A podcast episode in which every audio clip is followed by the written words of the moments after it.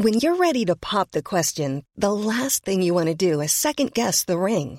At Bluenile.com, you can design a one-of-a-kind ring with the ease and convenience of shopping online. Choose your diamond and setting. When you find the one, you'll get it delivered right to your door. Go to Bluenile.com and use promo code LISTEN to get $50 off your purchase of $500 or more. That's code LISTEN at Bluenile.com for $50 off your purchase. Bluenile.com code LISTEN. Grand contrôle. Libre et curieux. Libre et curieux. Littérature et bière glacée. Grande Fleur Café. On lit, on voyage, on revient. Vous apprendrez à savourer les mots et le langage. Grande Fleur Café par Hugues Robert. Bonsoir, bienvenue sur le Blue Fort Café. On est le 14 juin et ce soir, on va vous parler d'une chose assez particulière. On va vous parler d'un légume qui n'est pas que un légume. On retrouve Frédéric Fioloff. Euh, je vais vous dire dans un instant pourquoi Frédéric Fioloff euh, revient. Euh, il fait partie de, l'équipe de choc qui a inauguré en fait cette émission alors même que Grande Contrôle n'existait pas encore, qu'il y avait encore du plâtre à essuyer, des, des plafonds à cimenter. Frédéric Fioloff s'est dévoué en février dans le froid sibérien. Il était là. Et il est revenu, pourquoi? Parce qu'il nous a fait découvrir très récemment une revue de création littéraire qui s'appelle Artichaut, dont nous avons ce soir deux des animateurs principaux, Justine Grangeard et Laurent Baruc. Euh, revue euh, assez incroyable, revue consacrée à la jeune création, euh, qui repose sur un, principe que l'on va étoffer peu à peu au cours de la soirée, mais qui invite un auteur ou une autrice, un artiste, et qui ensuite euh, compose un numéro avec 10, 10 textes issus d'appels à texte. Euh, un premier numéro l'année dernière qui s'appelait euh, donc, enfin sous, le signe pardon de des révolutions au pluriel. Un deuxième numéro à l'automne dernier sous le signe de personne, avec tous les jeux de mots possibles qu'on peut imaginer, et un numéro qui sort aujourd'hui même sous le signe du point. Donc merci tout d'abord à Frédéric Fiolov de, m'avoir permis cette euh, découverte. Euh, bah, de but en blanc tout de suite, euh, Justine Granger, comment cette revue est, née? C'est quelque chose d'assez étonnant, une revue consacrée à la jeune création. Elle est née du sentiment d'un manque. Quand moi-même j'ai voulu publier en revue, j'ai regardé un petit peu ce qui se faisait. J'ai trouvé des belles choses, mais aussi un espace libre pour, euh, pour une nouvelle création. Et j'étais moi-même dans l'édition, j'avais envie de me porter un projet. Ça a été l'occasion. Voilà. Donc comment vous avez procédé en fait pour euh, rassembler les compétences et puis pour peut-être ce premier appel à texte pour Révolution, puisque c'est c'est pas évident. Enfin, on sait qu'effectivement il y a des, des- des auteurs et des autrices qui euh, souhaitent publier, mais encore faut-il qu'ils trouvent les, les canaux et que et que la qualité soit au rendez-vous. On va en reparler tout à l'heure. Bien sûr, bah, pour, euh, pour le premier appel à texte, on a beaucoup exploité les réseaux sociaux. Euh, D'abord, j'ai constitué un comité de lecture avec euh, sept sensibilités très différentes, des gens qui viennent de, milieux artistiques, littéraires, euh, mais qui portent des visions assez différentes de la littérature et qui viennent de milieux différents au sein de, ce- de cette grande famille. Euh, et avec chaque, chacun, chaque nouveau membre du comité, euh, c'était euh, un nouveau carnet d'adresses, euh, des, des nouvelles personnes à qui communiquer l'appel à texte. Et ça a donné quelque chose d'assez, d'assez hétérogène et, euh, et, et c'est ce qu'on voulait en fait. Alors si c'est pas indiscret, si c'est pas un secret de fabrique absolu, pour le premier numéro, donc pour euh, pour récupérer 10 textes que vous avez choisi de publier, combien vous en avez reçu? On en avait reçu 25, si je ne 25, m'abuse. ouais. Ouais, donc c'était 25 à 30, je crois. Ouais. Ouais, dans les de la vingtaine à peu Donc c'était pas énorme hein, et c'était pas dit qu'on trouve euh, des textes euh, tous bons euh, dans, dans ce lot-là et pourtant ça a été le cas. On a même eu le choix. Il y a même des textes qu'on a aimés et qu'on a dû refuser. Donc euh, on était, on s'est senti très chanceux. Euh, Cela dit, si je peux me permettre, c'est pas tout à fait 10 textes en fait. C'est aussi ce qui tient euh, dans la maquette. On aurait pu se permettre d'en prendre plus ou moins selon les, les Ouais. formats. Si on a des plus courts, enfin. ouais. Voilà. Dans les deux premiers, c'est 7 auteurs invités et dans le, deuxième, dans le troisième, c'est 10. Alors le- la revue est en plus bon, d'une d'une très très belle qualité euh, technique, hein, avec euh, un superbe cartonnage, de- un cahier central donc qui est consacré à l'artiste invité, où il y a des reproductions en couleur donc de, de- de différentes œuvres qui peuvent être bon, il y en a eu deux, c'était du travail sur photographie, euh, des choses très étonnantes, un Fanny Begheli dans le premier, euh, dans le deuxième, il faut que je parle en face du micro. par contre.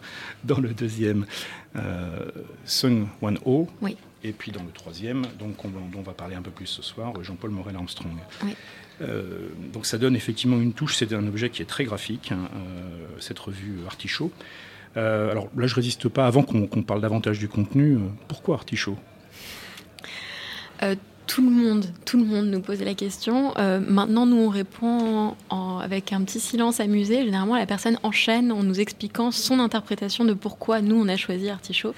Et ça part dans tous les sens. On aime bien recueillir ces histoires. Donc, euh, Hugues, je te retourne la question. Qu'est-ce que ça t'évoque, l'artichaut? Il, me semble avoir vu des indices, alors soit sur le site, soit euh, peut-être dans l'édito du numéro 1, parce que chaque numéro démarre par un éditorial, en fait, hein, qui à la fois indique peut-être les intentions par rapport au thème, ouvre des portes et puis euh, permet justement de laisser rêver un petit peu sur ces mots qui sont des mots euh, euh interprétables sous sens. Alors artichaut, effectivement, je pense que c'est parce qu'il y a beaucoup de feuilles, hein, euh, d'une part, donc Certains voient les feuilles d'abord, d'autres voient le cœur ou, le fond. ou le fond. Ouais, et puis il y a le foin aussi, c'est pas la, pas la partie la plus. Après, c'est vrai qu'une fois qu'on a écarté les feuilles, enlevé le foin et mis un bon morceau de beurre salé sur le cœur, là, c'est le bonheur. Et Coluche disait qu'il en restait plus dans l'assiette après. Donc finalement, ça fait réfléchir aussi sur le. Ouais, c'est une autre nourriture. Et euh, on disait que c'était la nourriture du pauvre justement pour ça, parce qu'il en restait plus dans l'assiette à la fin qu'au début. Donc on va continuer en se, consacrant un peu plus au numéro 3 euh, et on va demander, euh, bien entendu, à Frédéric Fioloff lui-même comment il nous a rencontrés. Grande Flore Café. Hugues Robert. Parce que Frédéric, tu es toi-même euh, animateur d'une revue qu'on a déjà évoquée euh, dans cette émission, La moitié du fourbi, qui, euh, qui en a son septième numéro, le huitième est en cours. comment s'est fait la, rencontre donc avec Artichaut? Sur le marché de la poésie il y a un an, c'est-à-dire pas là la semaine dernière, enfin le week-end dernier, mais il y a un an où effectivement il y a un espace réservé aux revues, jeunes et moins jeunes, et on y allait depuis deux ans.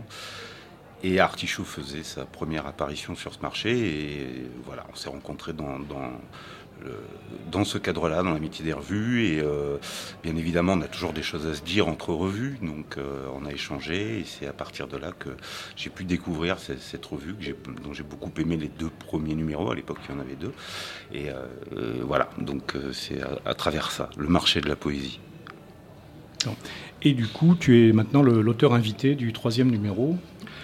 Oui, alors euh, bah, j'ai eu cette, euh, ce, grand honneur. J'étais, en fait, on discutait avec euh, Justine, on échangeait sur puisque la revue La moitié du fourbi, même si on fonctionne différemment, puisqu'on fait pas ce travail tout à fait important par ailleurs de d'appel à texte. Donc il y a, une, une, inscription qui est différente dans Artichaut, dans cette volonté de, de, soutenir aussi systématiquement des, des, jeunes écrivains pas encore publiés mais euh, on a euh, aussi un petit peu cette parenté sur la question de, du thématique. On part, euh, et Artichaut à la moitié du fourbi, part d'un thème, d'une proposition, d'une mèche comme ça. Donc on a, on a parlé de ces, choses-là. Et quand j'ai euh, simplement manifesté de l'enthousiasme sur le, la thématique du troisième numéro, point, que je trouvais très belle, j'étais presque presque jaloux. Je me suis dit, euh, ça aurait aussi été pu être, même si ça aurait été traité différemment, un beau, un beau sujet pour la moitié du fourbi. Et euh, voilà. Et vu que Justine et Laurent, je crois, cherchaient un auteur invité, face à mon enthousiasme, peut-être que ça les a. Euh, bon, ils m'avaient un peu lu par ailleurs, et ça les a incités à me faire cette proposition. Mais je vais te dire, même ce qui m'a convaincu, c'est qu'on en a discuté toi et moi de ce thème, et on discutait de l'approche, des approches possibles de points. Et euh, au départ, je me posais la question d'un texte assez oulipien, assez, assez abstrait sur point. Et tu m'avais dit, ah, je sais pas, moi je pense qu'on peut faire quelque chose de très différent, euh, de beaucoup plus étonnant sur ce texte-là. Et, le fait de t'inviter, c'était aussi une manière de, découvrir ce à quoi tu pensais. Et on n'a vraiment pas été déçus. À ce moment-là, je pensais encore à rien de précis, mais c'est vrai que je me disais que c'était un beau sujet qui évoque plein de choses. Bon, je pense que on en reparlera peut-être, mais euh, qui peut-être présentait le risque d'appeler des textes euh, euh, un peu trop exclusivement centrés sur un jeu formaliste ou sur des choses qui, allaient voilà, oulipienne, comme tu le Mm. dis, ce qui est une option possible, mais, mais pas la seule. Et je trouvais qu'il y y avait des choses à creuser là-dedans. Voilà. En découvrant ce troisième thème, en fait, j'ai. Alors, parce qu'évidemment, comme ce sont des mots hein, que vous choisissez, des mots qui sont des concepts et qui sont riches, qui sont multivoques, peu pour. euh, effectivement, enfin, j'imagine notamment ne pas coincer en fait les autrices et les auteurs sur une interprétation unique. Euh, thème enfin, dont, on a déjà parlé en fait avec la moitié du Forbid. On a aussi parlé avec les éditions Antidata quand ils font des éditions, des, anthologies collectives de nouvelles sur un thème, de garder un thème qui, permet du jeu, enfin, hein, et, et- et du jeu sur les sens. Mais en revanche, quand j'ai vu Point, je me suis immédiatement souvenu d'une d'une présentation faite il y a deux ans de ça en fait euh, chez Caribde, donc à 400 mètres d'ici, euh, dans le cadre tous les mois du libraire invité. C'est Maïs de Kerangal qui donc présentait sept livres et avait choisi euh, parmi ces sept livres un livre de Peter Zendi qui s'appelle À coup de poing, euh, P-O-I-N-T-S. Euh, fait, sur la ponctuation comme, comme langage, sachant que Peter Zendi est un type assez étonnant. Il y a ce côté que, que mentionnait Frédéric Fioloff à l'instant, euh, formel, presque oulipien, quelqu'un qui est un vrai théoricien critique de, du son, de, de l'utilisation du son. Il a écrit un, un livre qui s'appelle Surécoute, esthétique de l'espionnage, qui est quand même quelque chose d'assez magnifique dès le titre. Et euh, sur cette question du point, euh, du point signe de ponctuation, euh, il avait donc fait un ouvrage remarquable, ce, ce que nous avait rappelé Maïs de Kerangal. Et donc c'est c'est à celui-là que j'ai pensé en premier, moi. Oui, je répondais un peu à plus longuement qu'à la question sur Artichaut, en fait, sur le point. Et, en tout cas, euh, euh, alors la deuxième chose qui m'a frappé en, en lisant ce troisième numéro, c'est qu'on commence à voir euh, quelques auteurs récurrents Mm. qui commencent à arriver dès le troisième numéro. Alors co- comment ça se produit, euh, comment ça se gère? Alors, Euh, il se trouve que c'est un pur hasard en fait, puisque on procède de la manière suivante. Justine reçoit tous les textes euh, par mail et ensuite elle les rend anonymes et les met dans un fichier que nous ensuite, euh, autres membres du comité de lecture, recevons. Et on les lit vraiment sans savoir si c'est euh, un homme, une femme, quelqu'un de plutôt jeune, quelqu'un de plutôt âgé, quel milieu socio-culturel. Donc nous, ça nous, ça nous laisse que le texte pour juger. Mais évidemment, certains, on a plus ou moins reconnu que c'était, euh, voilà, stylistiquement, euh, Oui. ça ne faisait parfois aucun doute. Mais euh, c'est aussi un, un pur hasard. Voilà. Parfois, c'est... euh, mais quand les agréable membres de- du comité me posent la question pendant les débats, je refuse de répondre.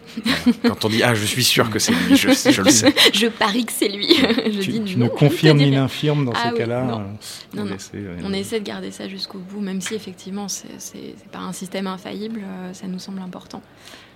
C'est vrai que c'est un procédé assez différent de, celui utilisé par la, par la moitié du fourbi. Alors l'au- l'autre chose qu'on retrouve, et là en revanche ça fait un, véritable point commun, je trouve, avec la moitié du fourbi, pourtant d'une optique très très différente, mais c'est le, la grande variété des formes en fait et des, des registres que vous euh, recevez et acceptez en fait. Euh, euh, c'est pas du tout une revue de nouvelles, c'est pas non plus une revue de poésie, c'est pas une revue d'essais. Euh, c'est une revue création, mais euh, on sait qu'il peut y avoir des essais créatifs, hein, bien entendu. Et on retrouve finalement un peu de tout ça, avec en plus des variations sur la forme. Il y a des textes qui sont très courts, parfois, de trois pages, et puis il y en a qui sont euh, déjà beaucoup plus amples. hein. Est-ce que c'est quelque chose qui vous tient à cœur de, favoriser cette variété, ou au contraire, c'est l'accident des, textes qui viennent? J'y vais Vas-y, vas-y. Je réponds. Bon, alors, euh, oui, on, on voulait cette hétérogénéité dès la constitution du comité de lecture, évidemment. Et c'est quelque chose qu'on encourage et qu'on favorise. On, est, on considère qu'on n'est pas là pour donner une vision unique de, de ce que devrait être la littérature, selon nous. D'ailleurs, on s'entend pas là-dessus au sein du comité, donc euh, on aurait bien de mal à le faire. Les, les sensibilités différentes dont on parlait tout à l'heure, euh, c'est aussi l'occasion de s'écharper quand on fait les, la délibération, parce que justement, on n'aime pas les mêmes, on n'aime pas forcément les mêmes formes, on n'aime pas forcément les mêmes styles, et, euh, et c'est intéressant aussi cette sorte de, de pluralité. euh. Oui, ça, ça crée un vrai espace de- de- de- d'échange. Euh, moi, il y a des textes que, sur lesquels j'étais pas du tout convaincue, et que Laurent a adoré, et en discutant de ces textes-là, j'ai commencé à avoir l'intérêt, et puis maintenant, c'est des textes que j'aime beaucoup. Et, Et inversement. Donc, euh, on voulait aussi cette- ce- cet espace de dialogue-là. Ben, je, vais, citer un des textes en fait du troisième avant qu'on reparle tout à l'heure de Frédéric Fiolop. Il y a, il y a effectivement de, voir coexister donc dans le même numéro de revue euh, de, la poésie donc en, vers libre, hein, mais avec une, mise en page et une, typographie caractéristique en fait de, de, la poésie contemporaine.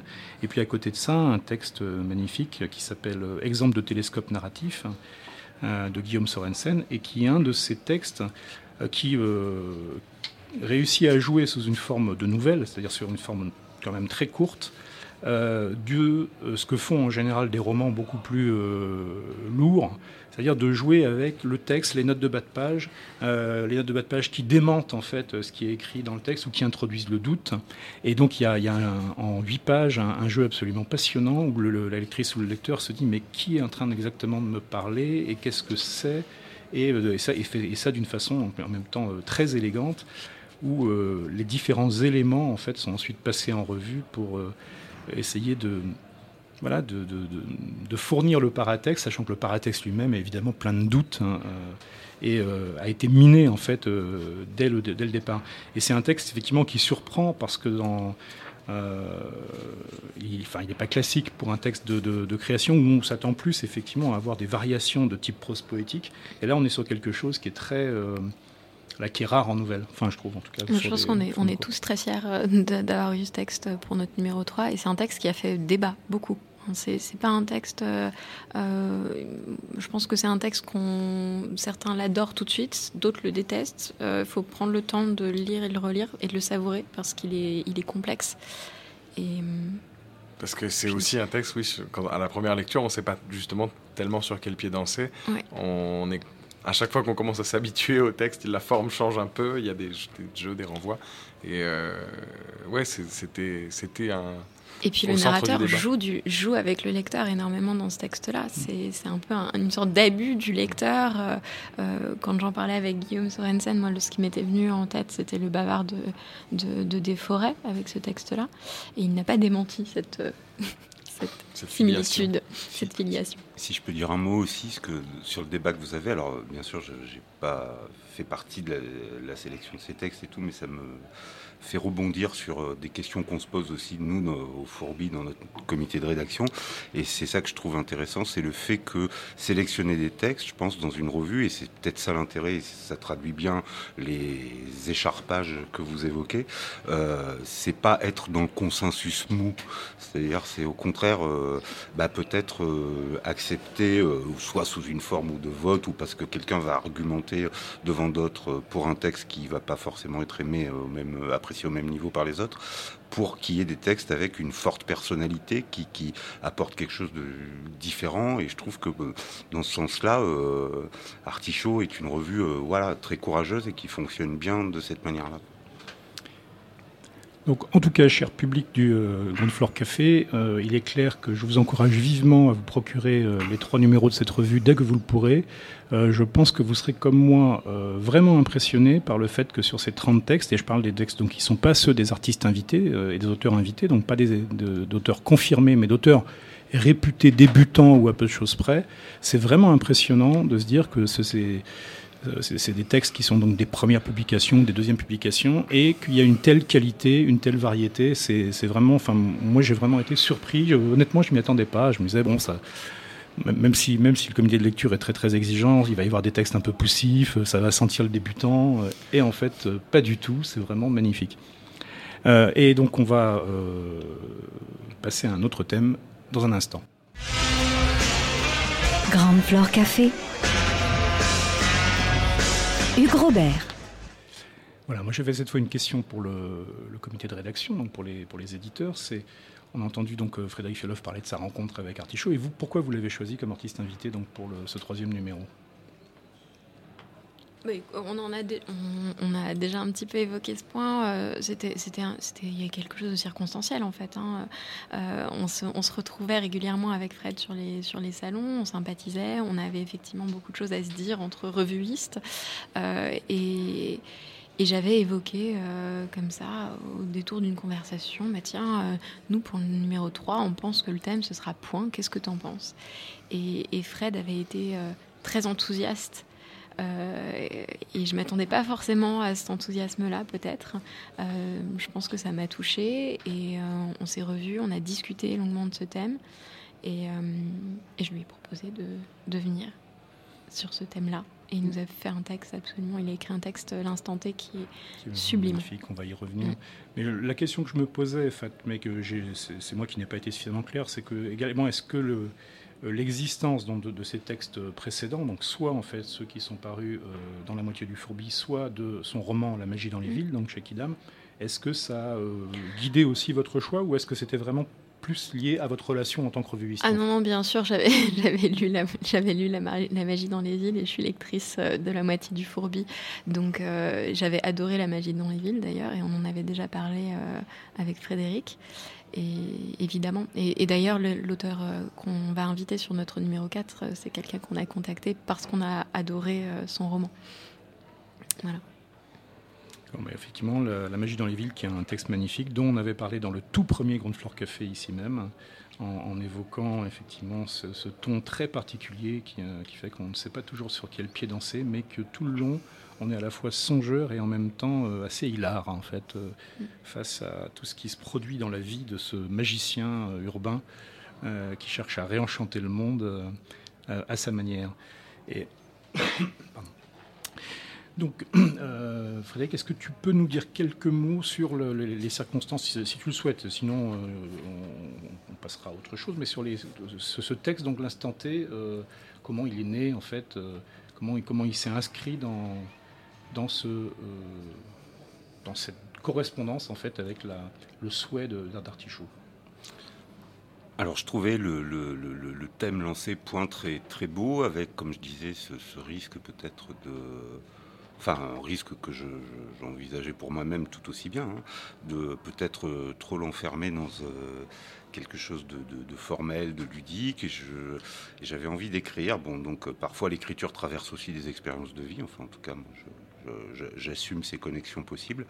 Et, et, voilà, et donc finalement c'est devenu un texte assez personnel où j'ai joué avec, pour moi en tout cas, avec ce que point peut évoqué, hein, point final, euh, point, de, point de départ, euh, point comme ce qui est la, négation aussi de, ce qui existe, hein, le, point comme pas négatif, donc euh, ce qui n'existe plus, etc.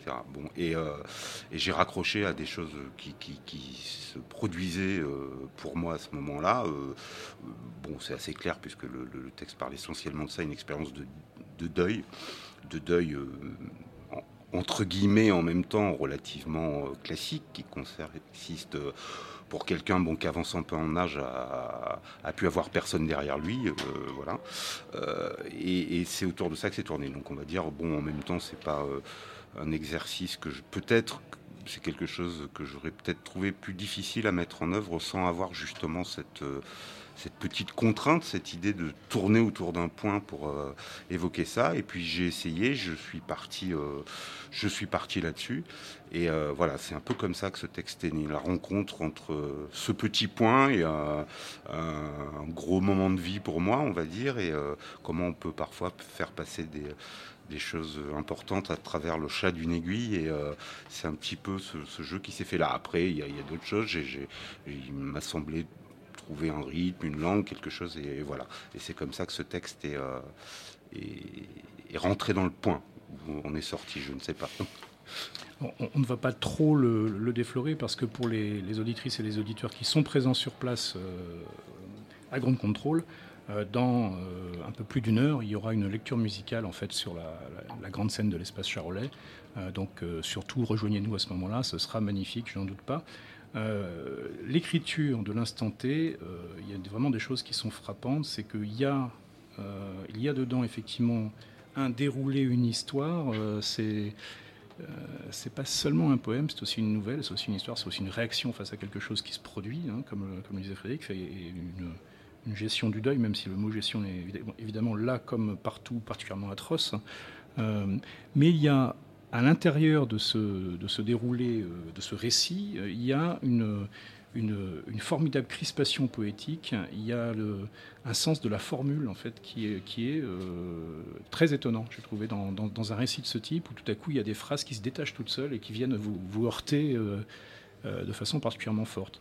Et, quasiment dès, la cinquième ligne, il y a une phrase qui, qui moi me marquera, je pense, pour longtemps, qui est Faut-il s'en prendre aux soustractions? Point d'interrogation.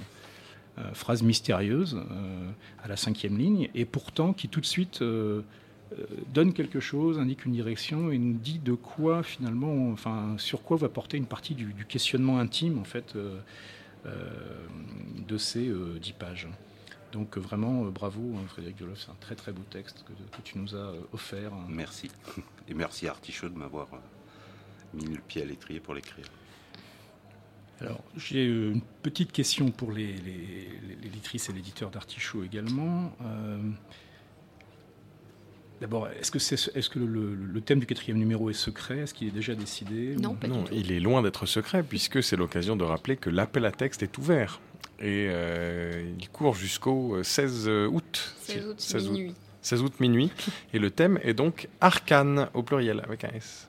Arcane, mhm. voilà. On n'en dit pas plus parce que on veut pas influencer, euh, comme, comme on l'a dit au début, on joue aussi sur cette pluralité-là et on veut pas que les gens se sentent euh, aient envie de, penser que nous on veut que ce soit dans, un, dans tel sens ou tel autre. Mais du coup voilà, arcane. Euh, les seules contraintes c'est avant le 16 août minuit, 20 000 signes maximum espace comprise et et de passer bien par le site pour l'envoyer, de ne pas me l'envoyer à mon adresse mail personnelle, s'il vous plaît. Voilà. Donc toutes les, toutes les infos à retrouver sur le site ou sur la page Facebook d'Artichaut. C'est 20 000 signes maximum. Est-ce qu'il y a un minimum qui euh, non. les haïkus sont acceptés. D'accord. c'est bon à savoir. Alors, je voulais mentionner euh, également deux autres caractéristiques euh, étonnantes en fait d'Artichaut qui sont un peu déroutantes au début et puis qui donnent une épaisseur supplémentaire à la revue. Donc, j'ai mentionné tout à l'heure l'éditorial hein, qui est toujours euh, à la fois euh, intelligent et malicieux hein, dans sa façon de, tourner autour du mot ou du concept qui a été choisi pour le, numéro. Euh, il y a deux autres particularités, c'est que chacun des textes proposés voit suggérer un accompagnement. donc juste sous le titre, à chaque page, il y a un accompagnement qui peut être un texte, qui peut être une musique, qui peut être un film, qui peut être une sculpture, qui peut être une œuvre graphique. Et simplement, alors peut-être que c'est mentionné quelque part, mais je ne l'ai pas retenu, en tout cas, comment viennent ces accompagnements non, c'est pas mentionné, donc tu n'as rien raté. Euh, c'est une discussion avec euh, les auteurs euh, et autrices sélectionnés. En fait, on leur demande de nous proposer, de nous faire des propositions d'accompagnement, en leur disant que c'est complètement ouvert. dans le numéro, on a même un lieu qui est proposé comme accompagnement, la visite d'un lieu. Euh, et puis on en discute. Euh, généralement, on n'en discute pas tant que ça d'ailleurs. Hein. Non, la proposition des auteurs et des autrices est parfaitement cohérente. Mais effectivement, on ne, la, on ne la demande qu'aux auteurs qui sont sélectionnés. C'est le, le, le, petit ajout en plus de leur biographie qui, qui, aide aussi un peu le lecteur à voir dans quel, dans quel univers il se, il se situe. Oui, c'est assez étonnant parce que, alors, il y a évidemment les cas où euh, la lectrice ou le lecteur connaîtra euh, l'œuvre qui est mentionnée, mais il y a aussi, des, bien entendu, bien des situations où on ne la connaît pas. C'est encore mieux. Donc, on va effectivement chercher à se renseigner un petit peu pourquoi cet accompagnement est proposé. Et puis, il y a ce côté magique, c'est que, euh, comme toute lectrice ou tout lecteur, je suppose, hein, sur un texte relativement court, qui sont pas des textes ou qui sont rarement des textes univoques, hein, qui sont des textes qui ont, qui ont de l'épaisseur. Euh, bah, on a fait un choix en le lisant, on y a vu certaines choses, surtout la première lecture. Et puis éventuellement, l'accompagnement vient dire complètement autre chose. Mm. On se dit, zut, qu'est-ce qui se passe? Ça ouvre des nouvelles pistes. Enfin, c'est vraiment, euh, c'est une très très belle idée et très stimulante, hein, j'ai trouvé. Et le, alors l'autre particularité, là, et c'est la première fois que je vois ça dans une revue de, création littéraire, c'est qu'à l'avant-dernière page, donc il y a figure euh, une bibliographie en fait. Euh, donc des, livres en fait qui sont proposés alors par le comité cette fois nous dit-on euh, pour accompagner, renforcer, creuser, euh, explorer davantage ce qui a été proposé par les, par les auteurs en fait dans, le numéro. Et je trouve ça très étonnant. Est-ce que vous pourriez nous dire comment c'est venu ça aussi cette, cette biographie en fait? Ben, Je pense que c'est à peu près la même démarche finalement. C'est aussi proposer soit à la découverte, parce que c'est aussi intéressant que le, lecteur qui ne connaît pas forcément ces références-là puisse euh, aller creuser de, son côté, euh, soit retrouver des choses qu'il connaît déjà et qui lui feront penser au thème. Euh, c'est un peu notre, notre petite bibliographie suggestive pour, pour élargir un peu les champs, les champs du thème. en général, on, tombe d'accord, enfin chacun propose une, série de, de, choses, des œuvres déjà existantes qui qui lui évoque le thème. Euh, et, parfois, on tombe euh, d'accord sans le savoir. Enfin, on, propose la même chose. C'était le fruit de nos discussions aussi. Au début, on, ouvre le plus possible les thèmes en évoquant toutes les choses différentes qui pourraient nous venir. On, spécule un peu sur ce qui va nous venir. parfois, on se gourre complètement. On imagine qu'on va recevoir beaucoup de textes de tel type, et puis c'est pas du tout le cas. On est surpris, c'est génial. Euh, je pense que la bibliographie, c'était aussi un moyen pour nous de, d'exister un petit peu euh, dans, dans, ce numéro, parce qu'on laisse la parole complètement aux, auteurs euh, et autrices. Et c'était peut-être un moyen pour nous aussi de, mettre notre petite patte. Alors juste pour, appâter, si j'ose dire, les auditrices et les auditeurs, enfin, je ne vais pas citer intégralement la biographie donc, de ce troisième numéro euh, sous le signe du point, mais on y trouve par exemple Le Flatland d'Edwin Abbott, euh, Une brève histoire du temps de Stephen Hawking, euh, La chambre claire de Roland Barthes, le fabuleux L'ancêtre de Juan Rosesser, La nuit remue d'Henri Michaud, ou encore Une brève histoire des lignes de Tim Ingold. Donc vous voyez qu'il y a même sur un petit échantillon de cette biographie, un, éclectisme euh, euh, assez réjouissant en fait qui, se dégage de, cette biographie, finalement à l'image de la revue elle-même. Et, donc, euh, puisque le, leur tourne et qu'on approche déjà de notre fin, surtout plongez-vous dans cet éclectisme. Je, voulais, si je peux juste dire un petit mot, là je reprends la panoplie du lecteur d'Artichaut, non plus de la, de, la froide guest star. Mais euh, euh, il y a aussi, parce que tu l'as évoqué, la question de l'édito. Il y a, euh, c'est Justine qui les écrit, je pense. les éditos d'Artichaut sont magnifiques, quoi. C'est vraiment, et c'est étonnant parce que ça pourrait, on pourrait penser sous le nom d'édito à quelque chose qui relèverait d'un petit résumé, d'un petit. Et je trouve que, enfin, il y en a peut-être d'autres qu'il faut, mais en tout cas, c'est vraiment frappant dans, dans, dans Artichaut. C'est vraiment, elle fait œuvre de l'édito quoi. C'est-à-dire, c'est euh, quelque chose à la fois qui, qui, qui, met en bouche, mais où elle va pouvoir évoquer des, choses qu'on retrouvera pas spécialement dans la revue, mais qui l'a dans le numéro, mais qui les euh, réinscrivent néanmoins le numéro quelque part. Enfin, il y a vraiment là, il y a, une, vraie grâce dans les éditos d'Artichaut. Voilà, je voulais dire ça.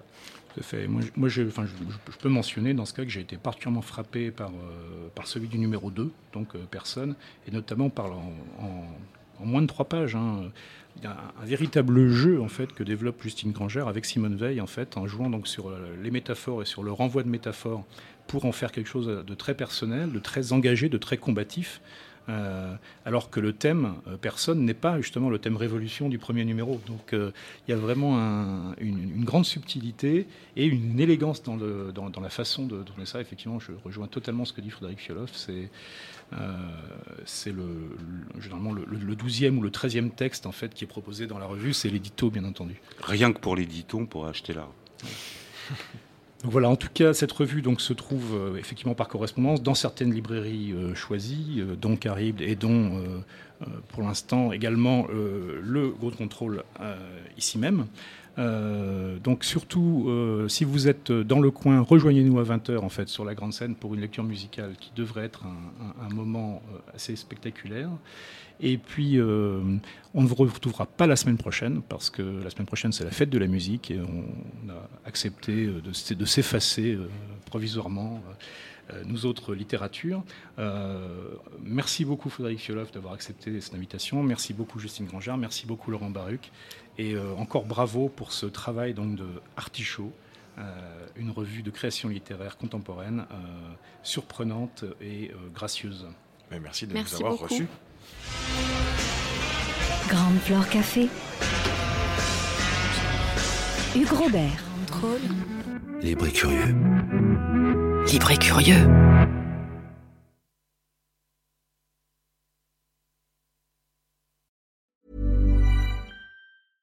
Flexibility is great. That's why there's yoga. Flexibility for your insurance coverage is great too. That's why there's United Healthcare Insurance Plans.